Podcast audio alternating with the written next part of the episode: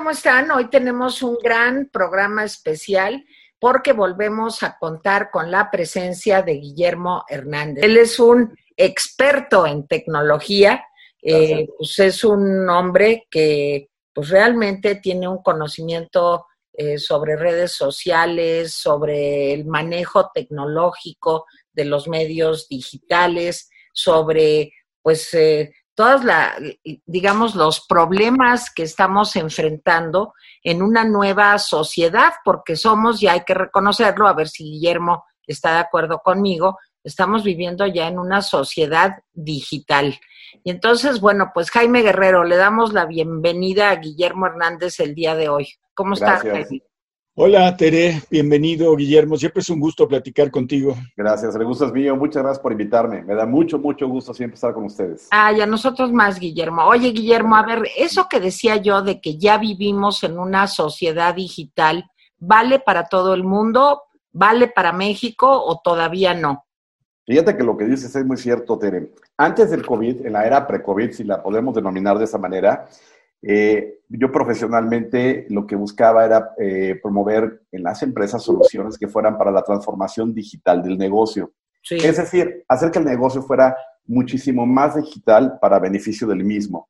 Pero cuando llega el COVID, ya no estamos realmente apostando a una transformación digital del negocio. Ahora lo que está sucediendo, y así lo veo, y totalmente acorde a lo que dices, estamos viviendo una turbodigitalización de la vida en general y la usamos para todo. No importa la edad, no importa el tema social, económico, estamos inmersos en hacer muchas actividades profesionales o personales en el ámbito digital. Pero como que se dio muy rápido el cambio, como que el catalizador fue justo el COVID, ¿no? Totalmente, pero es, como cuando de repente sucede algo en donde no te queda más que, más que entrarle a, cambiar tus hábitos, el COVID vino a darnos cuenta que la, tecnología es por mucho nuestro mejor aliado. Y ahí les dejo una pregunta a ustedes, el auditorio. Imagínate esto hace 15 años, cuando ni siquiera había salido el iPhone. Teníamos teléfonos celulares, pero ni, ni el mejor Internet ni el iPhone hubiera sido, pero verdaderamente dramático. Y hoy por hoy nos damos cuenta que el mejor aliado que tenemos, por mucho, es la tecnología. Jaime. Bueno, yo no comparto mucho eh, el entusiasmo de, ustedes porque me parece que estamos hablando de una minoría, eh, no solamente en México, sino en el mundo, sobre el asunto de la digitalización. Por ahí vi textos que hablan ya de que estamos en la cuarta revolución eh, industrial y que en esta revolución industrial la mano de obra debe estar basada en tecnología. En tecnología tipo de inteligencia artificial, por ejemplo, robotización, eh, nanotecnología, etcétera. Pero yo lo que veo es que en nuestro país hay un gran atraso, o sea, porque digitalizar un país no solamente significa que nosotros podamos comunicarnos con Zoom, por ejemplo, o que podamos hacer webinares, no. Digitalización significa que parte de la producción de este país, que gran parte de la educación en este país pueda eh, acceder a eso. Y, la verdad es que eh, pues hay fenómenos, miren, eh, yo no sé cómo le fue a la SEP. la SEP me parece que hizo un gran esfuerzo para seguir transmitiendo las clases. Yo, yo conozco ese esfuerzo de la SEP. Ahora, ¿cuál fue el resultado? Me parece que ese es el problema, lo han dicho varios expertos, este, pues el resultado no fue muy bueno, simplemente porque precisamente lo que tú dices, Guillermo, no estaba preparado eh, el, país. Y me parece que el país, eh, ahora que estamos en el TEMEC, este, Canadá y Estados Unidos presionaron en varios puntos y yo creo que nuestra planta industrial y nuestra planta laboral no está preparada para la, digitalización. No, no sé qué piensas. Pues mira, Tienes mucha razón si lo vemos desde esa perspectiva, pero desde otra perspectiva, la digitalización de la, de la vida la podemos ver desde el punto de vista de que eh, la gente ahora utiliza más, al menos, el teléfono celular y las aplicaciones que hay ahí para hacer su día a día. Y, y ya se han acostumbrado más a hacer el día a día del banco, porque son las aplicaciones del banco, de la comunicación, de la socialización, y en muchos de los casos incluso parte del trabajo lo pueden llegar a hacer con esto. Si bien no estamos en un tema de total, total digital por lo que dices y citas adecuadamente, pero esto ha sido un gran empuje para que las cosas eventualmente vayan cambiando. déjame, déjame darte algunos ejemplos. Y sí, posiblemente es eh, primero por una parte alta de la pirámide y se va permeando, pero yo antes, cuando sugería que eventualmente con mis clientes hiciéramos la reunión remota, era para que se murieran de la risa y me decían, tú no quieres vender, ¿verdad, Guillermo? Decías que el, tráfico y es, vengo desde Cuernavaca, etcétera, y me decían, no, no, no, pero la cita es aquí, compadre, aquí tienes que estar. Bueno, ahora ya es normal que hagamos las reuniones por, por Zoom, ya no pasa nada. Ya entonces, yo sí veo que eso es eventualmente un avance que habilita este mundo de soluciones, este nuevo vivir. Y también lo veo en reuniones familiares, también lo veo en reuniones con amigos, también lo veo en, temas escolares. Claro, no podemos hablar de todo, pero sin lugar a dudas, este es un empujón muy bueno que nos va a hacer que podamos, si lo aprovechamos bien, quizás tener una mejor vida, porque la tecnología nos puede ayudar para eso. Ahora, Guillermo, fíjate que yo en lo que sí coincido con Jaime y nos gustaría mucho conocer tu opinión, es en que sí hay todavía una brecha generacional muy fuerte.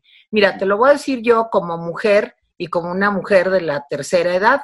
Yo prácticamente te puedo comentar que mis amigas, eh, incluso compañeras de la universidad o de lo que tú quieras, eh, pues que son señoras como yo, pues no, se hacen muchos líos todavía con un Zoom, no, no son capaces de conectarse pues, a otras plataformas, el Twitter lo ven como que el Facebook, y, y hoy tenemos mucho que hablar del Facebook, pero como que el Facebook se ha vuelto eh, pues como una herramienta más al alcance de ciertos eh, segmentos de la población. Eh, los jóvenes le entran a todo, incluso yo creo que hasta el Facebook ya lo ven como algo remoto, en fin, pero las edades yo creo que todavía cuentan y todavía habría que dar ahí un buen empujón. Claro, dentro de 20 años la cosa va a cambiar, pero para las personas que todavía en, esta, en este momento, en medio del COVID, son de la tercera edad, yo todavía veo complicaciones.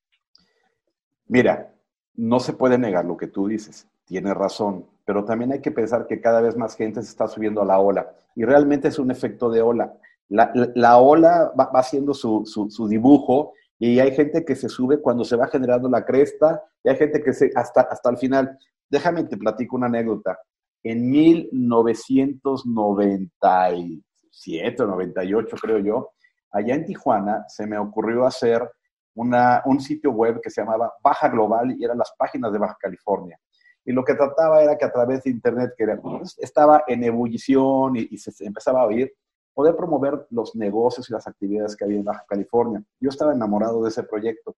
¿Tú sabes cómo, por qué no tuve que cerrar? Exactamente por lo que dices, porque decían, esto no va a funcionar, es un juego de niños, bla, bla, bla. Este, ¿Quién va a querer entrar a un WW para ver un restaurante?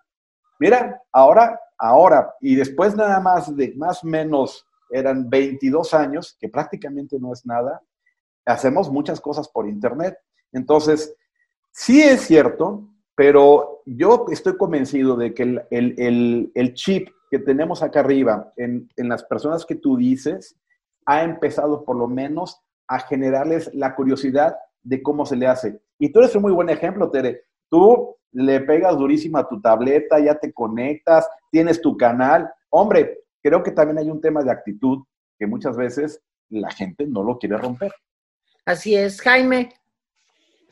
perdón que regrese yo. Eh, lo que pasa es que a mí me interesa mucho eh, el asunto porque te toca a ti como experto en tecnología y digitalización, pues te toca seguramente asesorar a, empresas, a empresarios sobre esta, sobre esta cuestión.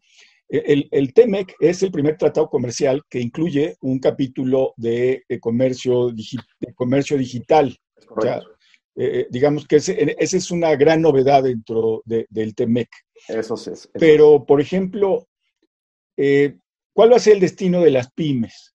porque tú sabes que para digitalizar una serie de servicios pues, se requieren recursos, ¿sí? Pocos o muchos, dependiendo de cuál es el giro de, la pyme, pero eh, otra vez creo que si nos comparamos con, eh, las, las, pequeñas empresas eh, de Estados Unidos y Canadá, pues vamos a encontrar una brecha grande, no solamente en cuanto a recursos, sino también en cuanto a apoyos, porque en Estados Unidos, tú sabes que en Estados Unidos y Canadá hay diferentes fuentes de apoyos del gobierno, privadas, etc. En México no hay muchas fuentes de apoyo. Entonces, a mí me preocupa ese capítulo de comercio digital, porque me parece que nos coloca de, nuevo, de nueva cuenta en, una desigualdad de situaciones. No, no sé tú qué, qué piensas. Antes de eso, déjame nada más concluir eh, con, con, el punto que está dando Tere.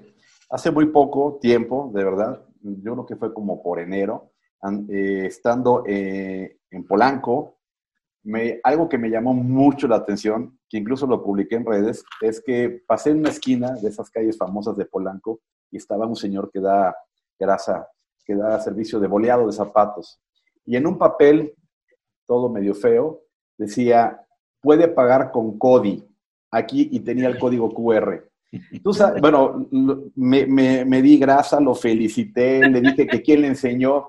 ¿Sabes qué? Yo creo que muchas de las cosas es un tema de actitud, de ganas de sobresalir, de ganas de diferenciarse, porque ese hombre tenía las mismas o tiene las mismas características que el bolero de al lado, que dice que eso es pura, que, es, es, una locura, que eso está bien complicado, ¿sí? Son en la misma situación, el mismo oficio, gente más o menos de, que emana de, de, un tema social parecido, pero uno tiene la actitud de poderlo hacer y ahí lo hizo. Y entonces muchas cosas de, la, de esto, eh, así lo veo yo. En lo que tú hablas del tema de las pymes, mira, yo te podría decir, hay un tema antes, o me quiero, en el, en el, en el previo, hay un tema de, de conocimiento. No nos damos la tarea de saber ¿Qué podemos hacer por nuestras pequeñas empresas, micro, mini o mini, mini, mini empresas que nos pueden acercar tanto a ser lo más productivos con la menos inversión posible? Número uno, tenemos toda la tecnología y todo eh, eh, eh, el conocimiento listo en Internet para ver qué nos puede servir. Empezamos. Tenemos para hacer hojas de cálculo, profesores de palabras y todo lo que se utiliza en la oficina de manera gratuita y ya, nos, ya empezamos a tener un tema de competitividad. Número dos, esto que estamos haciendo de, Zoom y todo, a la mayoría de la gente por Zoom, por Team, por Skype y por la plataforma que sea, le puede salir gratis. Solamente tiene que tener internet, que es más o menos algo que ya todas las empresas, aunque sean pequeñas y en la peor situación, empiezan a tener. Eh, eh, cosas que eventualmente deben de, de, es al tema de, de, la facturación y solamente nos costaría, para tener el software de facturación en la situación más básica, pagar por la factura.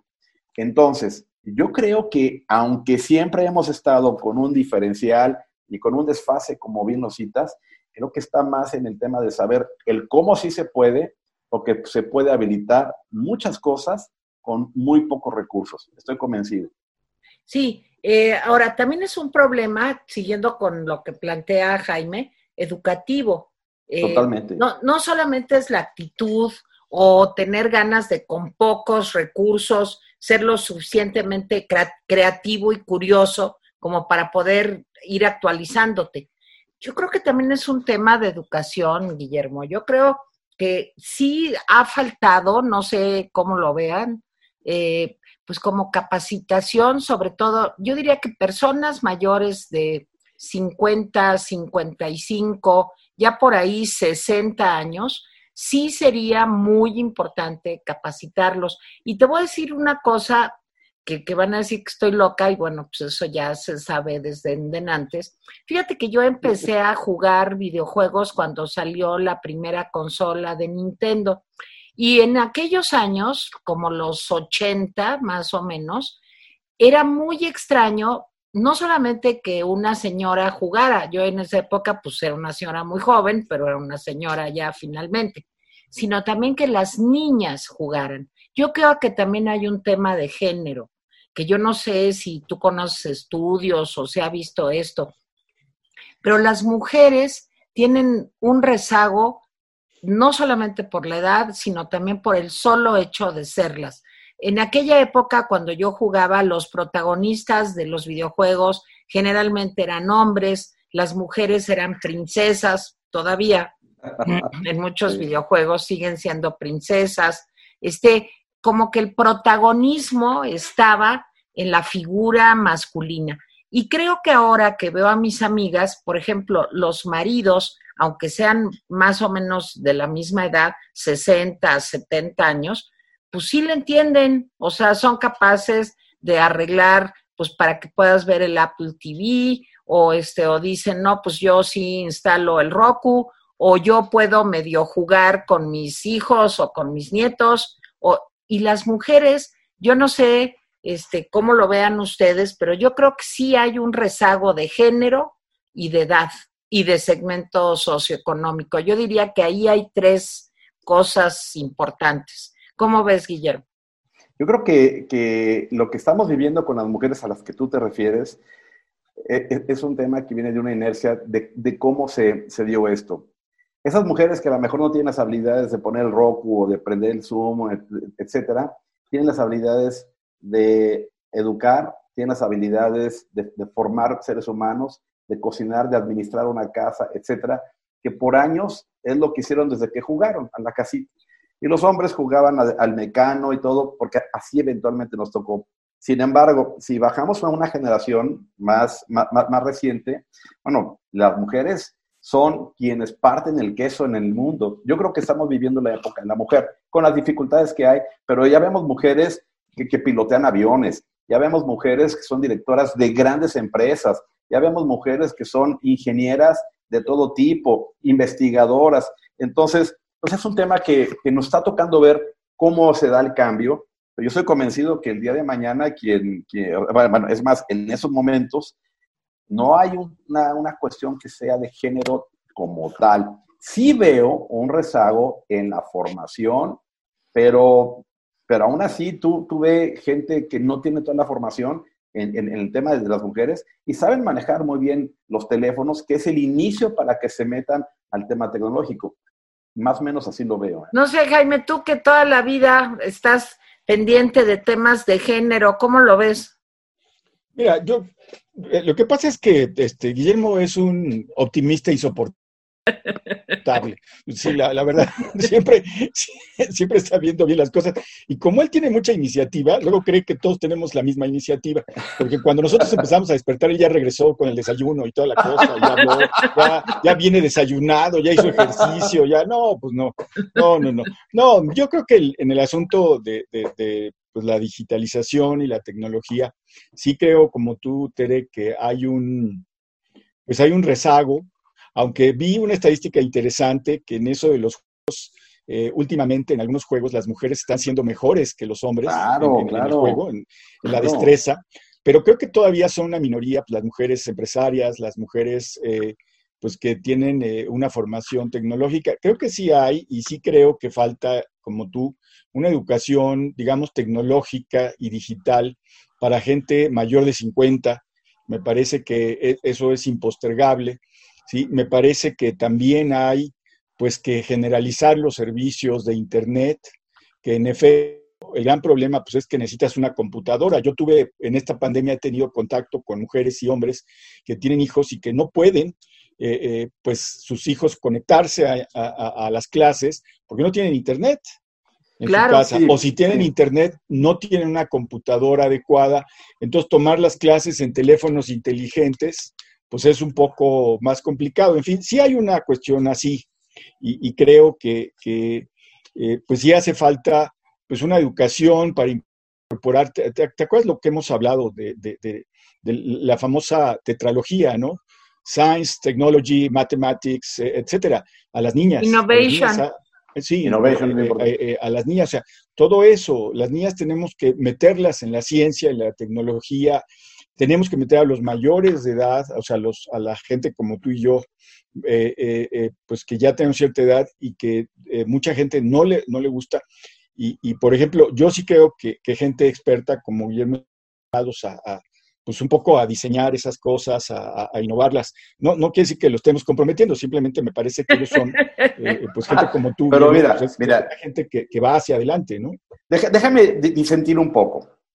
Eh, yo, yo, yo, empecé a estudiar ese tema allá en los inicios de los ochentas. De hecho, me tocó vender de las primeras computadoras que hicieron en México y, bueno, cuando yo empecé a estudiar esto, en el 82, en el salón habíamos 10 hombres y 2 mujeres. O sea, un 20% eran ingenieras. En cambio, ibas a ver a las administradoras. Lo padre era estudiar administración o, o, comunicación o mercadotecnia, porque ahí estaban las, casi todas las niñas y las más bonitas de la escuela. Entonces, bueno, juega. Pero como hay esto evolucionando, ahora vas, vas a un salón de ingeniería o de este, cualquier disciplina de estas y está bastante más nivelado. Hay mujeres que les gusta bastante más estar en este tema de la computación o de todo lo que es informática o de ese tema de ciencias. Eso es lo que estoy viendo. Si, no podemos ocultar el rezago, pero también no creo que eventualmente sea algo que, esté del todo mal, porque tú, tú ves las, las, las, Yo tengo una, una hija, eh, la más chica, ahora tiene 20 años, pero cuando iba en prepa, le decía, te compro un iPad, y me decía, no, con el teléfono puedo hacer la tarea. Y le digo, oye, pero qué incómodo, y con tus deditos, pero yo puedo, mejor cómprame, mejor llévame a comprar pinturitas, fíjate, pero sí hacía la tarea por el teléfono. Entonces digo, bueno, este, de que se puede, se llega a poder. Sí hay rezago, pero sí hay más, más, más personas, más mujeres involucradas. Sí soy optimista y, soy altamente optimista porque veo con mis clientes que más mujeres están en posiciones importantes, que más mujeres aportan muchas soluciones y que eventualmente también me pongo a ver, que aunque dispongamos de cursos, te voy a dar un ejemplo, actualmente estoy asesorando una empresa y cuando veo a, las personas que entrevisto para ver cómo mejorar sus, sus funciones, etcétera, dicen, nos hace falta capacitación, y nos hace falta capacitación. Y le digo, oye, pero ¿qué haces cuando sales de trabajar? No, pues, y, bueno, se les llenan, le faltan dedos para decirte todo digo, y no te dan, no, tienes chance de autocapacitarte, y aunque les des el curso, luego no van. Entonces también es un tema en que se, junta, se junta el hambre con las ganas de comer. Me quejo porque no hay de eso, pero cuando está el buffet listo, no tengo hambre o no quiero comer. Es más, te lo voy a poner así, así de fácil. Yo he ofrecido, de verdad, asistencia gratuita a determinados grupos de, de, amistades y todo. ¿Sabes cuántos me dicen que sí? Ninguno. Ninguno. Y de repente lo que quieren aprender es el WhatsApp como debe de ser. está bien, ¿sí? Pero, pero cuando están las cuestiones dispuestas, es más, en YouTube están los mejores cursos que yo he visto y que he tomado de PowerPoint, de Excel, de eso, de aquello. ¿Cuánta gente se mete? Sí. Están gratis. Tienes toda la razón. Oye, Guillermo, no podemos dejar de hablar contigo el día de hoy de lo que sucedió eh, pues en, redes sociales, en Twitter, en Facebook, el día de ayer. Bueno, no sé cuándo estén viendo este programa, pero hace unos días. Y este el 15. el 15, y este de julio, y este hackeo que desgraciadamente pues eh, fue una especie de chantaje que ha puesto a temblar al mundo, un montón de cuentas bloqueadas, eh, los bitcoins también haciendo su aparición una vez más en escena. Ah, explícanos bien qué pasó, ¿no? Hasta donde se sepa. Mira, lo que sucede en cuestiones de estas es que eventualmente hay grupos de personas que tienen granjas de computadoras que están estrictamente puestas para poder llegar a descubrir cuál es la clave de determinada cuenta. Imagínate, así como, no sé si han visto que hay, hay, una, hay una foto de las cuentas de bots que son así, tienen celulares pegados en la pared para estar mandando los bots y todo esto. Bueno, así hay, hay, hay computadoras que están haciendo ataques para poder descubrir el password de las cuentas y entrando a las cuentas, muchas veces ese password te ayuda a tener, porque es muy, muy parecido, o puede llegar a ser muy parecido a los passwords que utilizas en otros lugares. Ojo. Y ustedes, ustedes piénsenlo. ¿Cuál es el password que usas para Gmail, por decir algo? Ese password, ¿qué tanto se parece a tu password del banco? Ah, y ese password del banco, ¿qué tanto se parece a tu password de esto? Entonces, al final de cuentas, usamos password que tiene una lógica muy simple. Entendiendo uno, te podemos desnudar porque ya, ya es bastante más fácil poderlo hacer. Y luego la otra que hacemos es que tenemos passwords bastante pequeños y bastante, muchas veces simples. No creo que sea el caso de estas personas. Lo que pasa es que les meten fuerza bruta de equipo de cómputo para poder entrar a sus cuentas, poder hacer eventualmente los fraudes que sean, utilizando todas las referencias que tienen en cuentas de banco, en cuentas de bitcoins, en cuentas de lo que sea, y sobre todo para poderlos estar chantajeando, ¿no? Porque se llegan a apropiar de la cuenta y apropiarse ahora de la cuenta, fíjate qué interesante. Nosotros, cuando, cuando nacimos, nosotros tres y muchos de los que están viendo, el tema era que te, que, que, te falsificaran o tu cartilla en el caso de los hombres, o tu identificación más importante en el caso de todos nosotros, etcétera.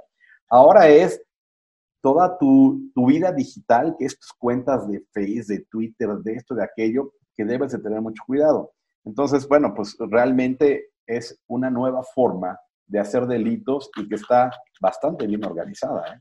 porque ponen en jaque a más de uno, y a esos que ponen en jaque, no es a Guillermo, ni a Pere, ni a... No, ponen en jaque cuentas realmente trascendentales.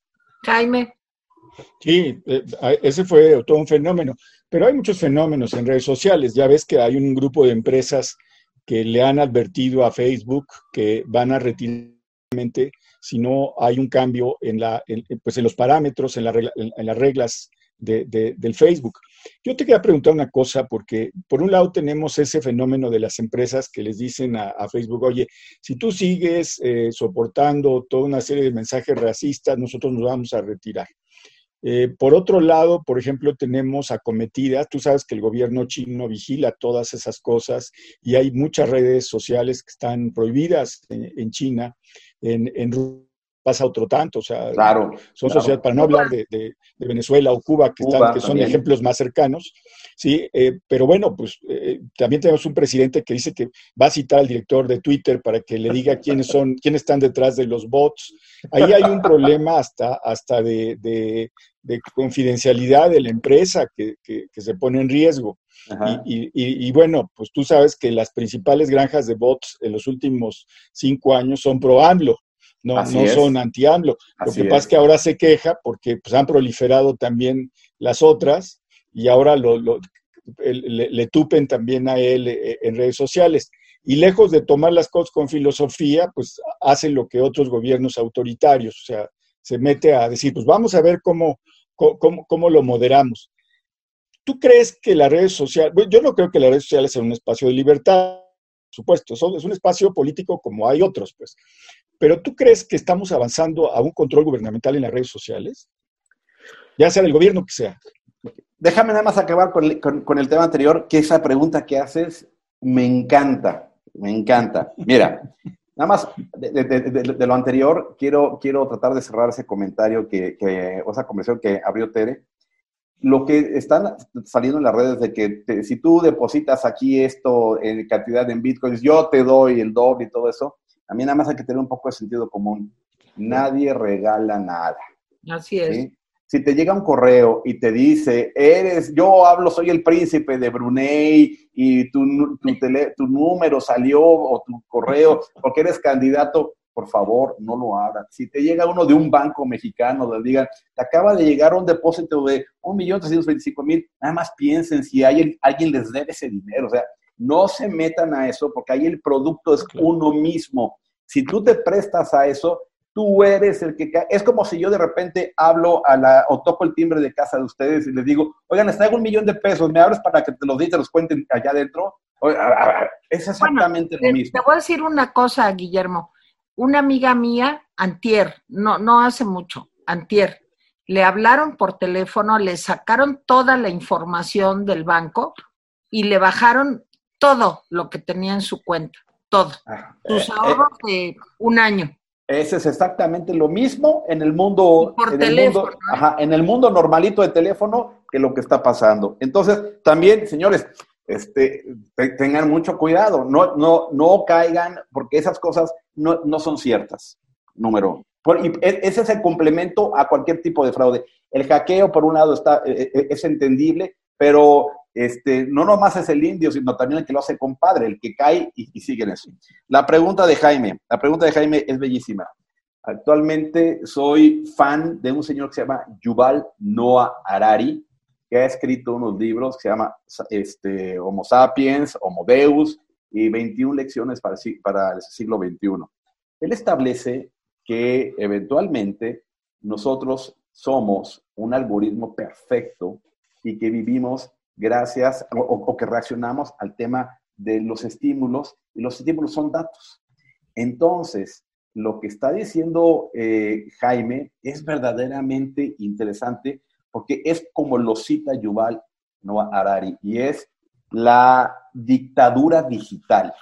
Es decir, imagínense que el día de mañana los que eventualmente tenemos un reloj o un teléfono este, como de esa generación de los nuevos o lo que sea, ¿saben? Empiezan a saber tanto de nosotros que qué pasaría si de verdad detectan todo nuestro sentir hacia determinados estímulos exteriores. Por ejemplo, que en el momento de un mensaje presidencial empieza que el, el, reloj empieza a, mandar la información de cómo cambia nuestra situación, este, de, cómo nos sentimos, todo eso se puede llegar a, medir exactamente, eh, de, de qué estamos mandando por el teléfono y todo. Y sí, eventualmente es un camino en donde nos pueden tener verdaderamente atados. Entonces, el día de mañana yo creo que los gobiernos van a estar sumamente sensibles a poder tener información clarísima de qué, quién, dónde, cuándo, cómo, qué, etcétera, porque por ahí puede venir eventualmente un control y está descrito. La dictadura digital, sin duda, puede llegar a ser parte de lo que de las nuevas estrategias de, gobierno de aquellos gobiernos que quieran de alguna forma hacer una manipulación más efectiva. Sí lo creo, ¿eh? Claro que sí, y aparte te quiero decir que es una utopía, como todas las utopías terribles, pero es una utopía que va más allá, no sé, del, digo, ya no hablemos de Tomás Moro, hablemos de Orwell. Bueno, esta utopía está más cañona que la de Orwell. Me recuerda quizás mucho eh, una serie que seguro Jaime y tú han visto, que se llama Black Mirror. Tal cual. En donde el control es absoluto, ¿verdad? Este, y, muchas películas más, que ya hay una serie nueva de la BBC que yo les recomiendo muchísimo, eh, que se llama Years and Years, con Emma Thompson, en donde pues realmente el chip te lo eh, implantan y en ese momento tú ya no necesitas aparatos, sino tú nada más moviendo tus manos, estás viendo tus redes, qué haces, y saben exactamente qué piensas y cómo te sientes. Es, el control absoluto, digamos. Así es. Es, es que fíjate, si juntamos la lectura que les dije y una lectura de, de Sir Brad Smith, que es el presidente de Microsoft, que dice la tecnología, tools or weapons, que es este, herramientas o armas, realmente salen cosas bien interesantes. Eso que acabas de decir realmente es, es, es motivo de, de, de, varios cafés. Fíjense, la tecnología puede darnos cosas bien interesantes. Imagínense, los teléfonos eventualmente ya los vemos y, y, se, y se abren. Antes era con el dedo, bueno, todavía sigue siendo con el dedo, pero ya pueden identificar la cara. Ah, qué padre. ¿Es una ventaja? Sí, sí puede ser una ventaja. Claro que puede ser una ventaja. Muy bien. Entonces, la tecnología para poder identificar tu geometría facial es buena, ¿no? Sí, puede ser buena. Oye, si la ponemos en unas tiendas para saber si llega fulano y eh, fulano sutano, para poder darle un, servicio bien, ah, puede ser muy bueno. Oye, y si también en esas tiendas o en esos estadios o en esos eventos o en el metro ponemos esa tecnología para reconocer facialmente a la persona y ver si entra un delincuente, puede ser bueno. Sí, puede ser bueno. Pero ¿qué crees? En ese momento ya saben todo de ti. Si Google sabe más de ti que tú, y aparte en la calle con las cámaras van a poder estar reconociendo, ya saben exactamente dónde estás. Y si no le apagas todos los sensores para que te esté siguiendo el teléfono, peor tantito.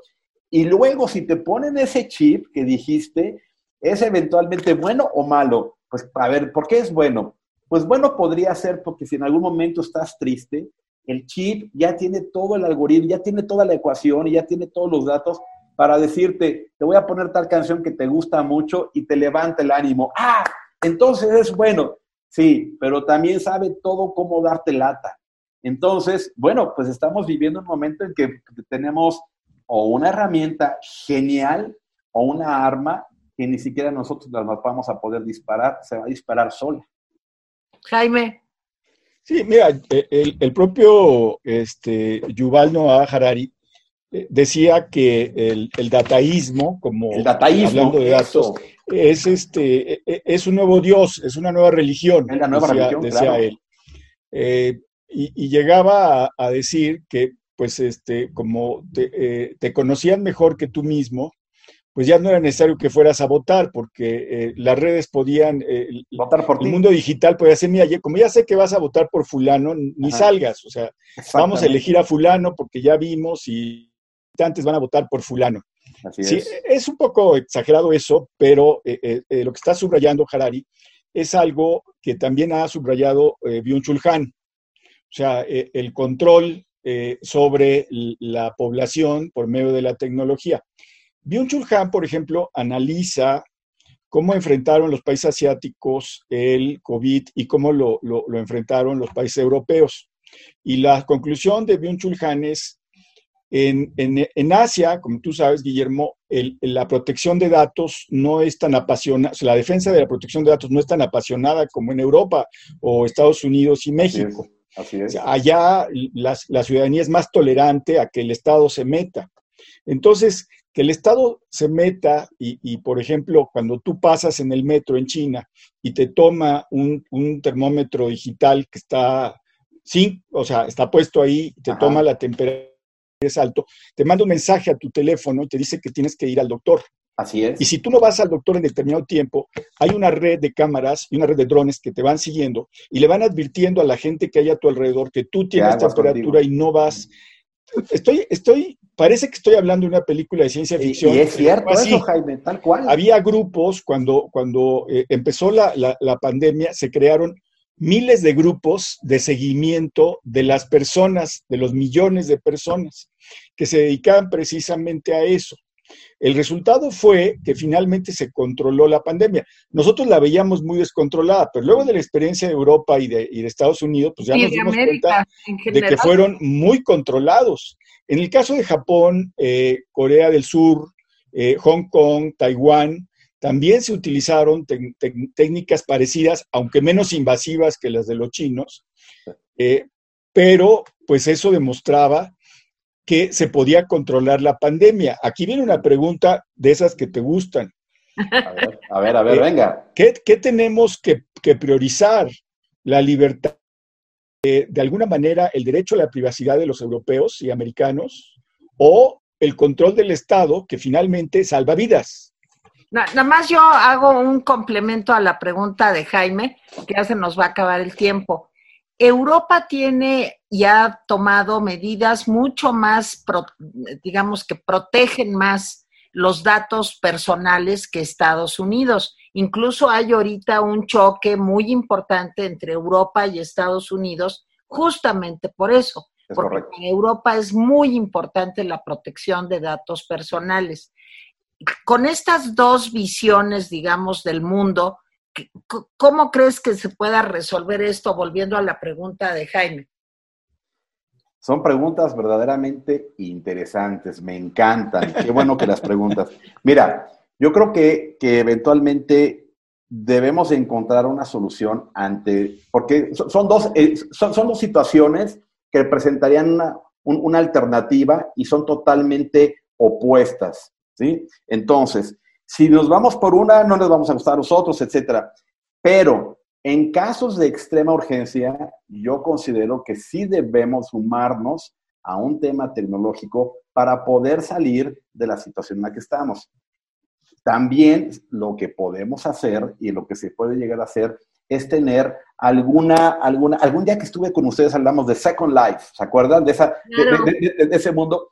¿Qué pasaría si eventualmente, para no estar total en, en una situación de, de, de, falta de privacidad, tuviésemos una, un avatar o tuviésemos una, una ID, una identificación o una personalidad que sirviera para este tipo de casos y que la pudiéramos apagar y la pudiéramos prender para así ayudar en una situación de extrema, que puede ser cualquiera como la que vemos de la pandemia o X, en donde sí identifican las personas que tienen esa, esta situación, pero no exhiben todos sus datos personales. Yo creo que sí puede existir un, una forma. En el tema de China, como bien lo, cita Jaime, este, lo que sucede es que están haciendo en, estrictamente un esfuerzo por tener una nueva cuestión de créditos basado en lo que haces en el mundo digital. Fíjate qué interesante. Tú puedes pagar tus cuentas bien y todo, y, todo como el Buro de Crédito de México, pero si en el mundo digital tienes determinados comportamientos, no eres un tipo apto para que recibas un crédito. Hasta ahí se están metiendo. Entonces puede ser altamente invasivo, puede ser. Pero, ¿qué pasaría nada más? Si, y, ya está hecho. Apple en, la, en, una nueva, versión de sistema operativo, no me acuerdo si fue la 12 o al inicio de la 13, liberó de que te puedes soltar un ID de Apple para firmarte en aplicaciones y no des tu correo privado. Lo que está haciendo le pone una máscara a tu correo y te puede habilitar. Entonces, de que hay chance, hay chance. Lo que pasa es que hay que ver realmente por dónde quiere este gran mecanismo que nos empecemos a, a meter y ya veremos en dónde estamos perdiendo la privacidad y en dónde estamos teniendo un comportamiento y una, y una, una aportación a poder resolver un tema como la...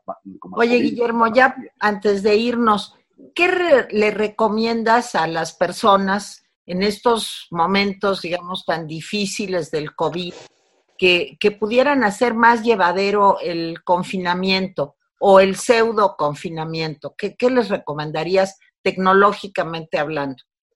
Bueno, antes de dar esto, en los apuntes que hice para poder subir a esta grata reunión con ustedes, que me decías tecnología en tiempos del COVID, solamente quiero, quiero aportar un dato bien interesante. Dice Brad Smith, los datos hoy por hoy y la inteligencia artificial, pero sobre todo los datos, es el nuevo microscopio de la salud. Fíjense qué interesante. Entonces, si en el caso de las instituciones y las empresas, los datos es el nuevo microscopio de la salud y los datos correctos es el nuevo microscopio de la economía, de las finanzas y todo, pero el de la salud realmente me llamó la atención. ¿Qué le recomiendo a la gente? Miren, si van a, perder tiempo en ver un contenido, de verdad, aprendan a usar las herramientas tecnológicas. Si hoy por hoy le dedicáramos una, unos 30 minutos a ver videos de las herramientas que les van a permitir ser más productivos y más competitivos, después de ciento y pico días de estar guardados, deberían de ser unas chuchas cuereras para lo que es su trabajo. De verdad, o sea, han tenido por lo menos para tomar 10 horas de Excel, 10 horas de Word, 10 horas de PowerPoint, 2 horas de Zoom, 2 horas de Team. La gente si de verdad tiene ganas de salir adelante, este es el momento para hacerlo. Deberían de aprender nuevas competencias y nuevas habilidades en este terreno que es el que, la va, es el que va a poner el manotazo en la mesa de cualquier cosa. De verdad, ¿sabemos hacer presentaciones en PowerPoint? Sí, todos sabemos, unos más que otros. Hombre, pero en YouTube gratis he visto unas presentaciones de película, de película, que cuando las he hecho a mis clientes dicen, wow, qué bonita presentación. Bueno, no he visto, ni, no he visto una serie completa, pero sí he podido dedicarme a eso. Lo que necesitamos es prepararnos, tomar ventaja de que es gratis, de que lo tenemos a la mano y de que de verdad nos puede servir para cambiar nuestra vida, para diferenciarnos, para ser más competitivos y ser candidatos a mejores oportunidades. No, y para sobrevivir, Guillermo. Y para sobrevivir, por supuesto. juego que llama sobrevivir, ¿no? pero va a ser más fácil para el preparado, Tere va a ser más fácil para que el que haga este esfuerzo, esta transformación, va a ser bastante más fácil. Jaime, ¿algún comentario final? Jaime. Nada más eh, agradecerle a Guillermo, agradecerle a Guillermo pues, que haya platicado con nosotros. Eh, yo me despediría con un eh, pensamiento de la filósofa alemana Caroline Emke, que decía que los gobiernos tienen la tendencia a que cuando implantan una medida de vigilancia ante un hecho muy grave, tienen la mala costumbre de quedarse con, la, con esa vigilancia aun cuando el hecho grave haya pasado. Entonces, pues agradecerte, Guillermo, pues, tus conocimientos, tu pasión para explicar. Este, y siempre es grato platicar contigo. Gracias. Con lo que dices, me, recuerdo de cuando la carretera México-Cuernavaca nada más iba a ser, se iba a cobrar la cuota mientras se pagara la carretera, ¿no? Exactamente un paralelismo, ¿no? Y ahora, o, la tenencia, ¿no? Mientras, mientras se pagan las Olimpiadas y ya, ya se quedó ahí. Sí, sí. Pues yo me despido con la famosa frase de 1984, Big Brother is watching you, pero no, ahora Big Brother no, no está viéndote Big Brother is inside you. Así es. Big Brother A lo mejor, a la- adentro de ti, no está Exacto. afuera. A lo mejor el nuevo nombre de Big Brother, Tere, si te agrada para complementar tu pensamiento que se me hace muy, muy, muy acorde a la situación, el Big Brother se llama Google.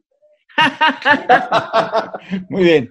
¿Eh? Bueno, que Gracias, Muchas gracias. Gracias por la, por oportunidad. Bye.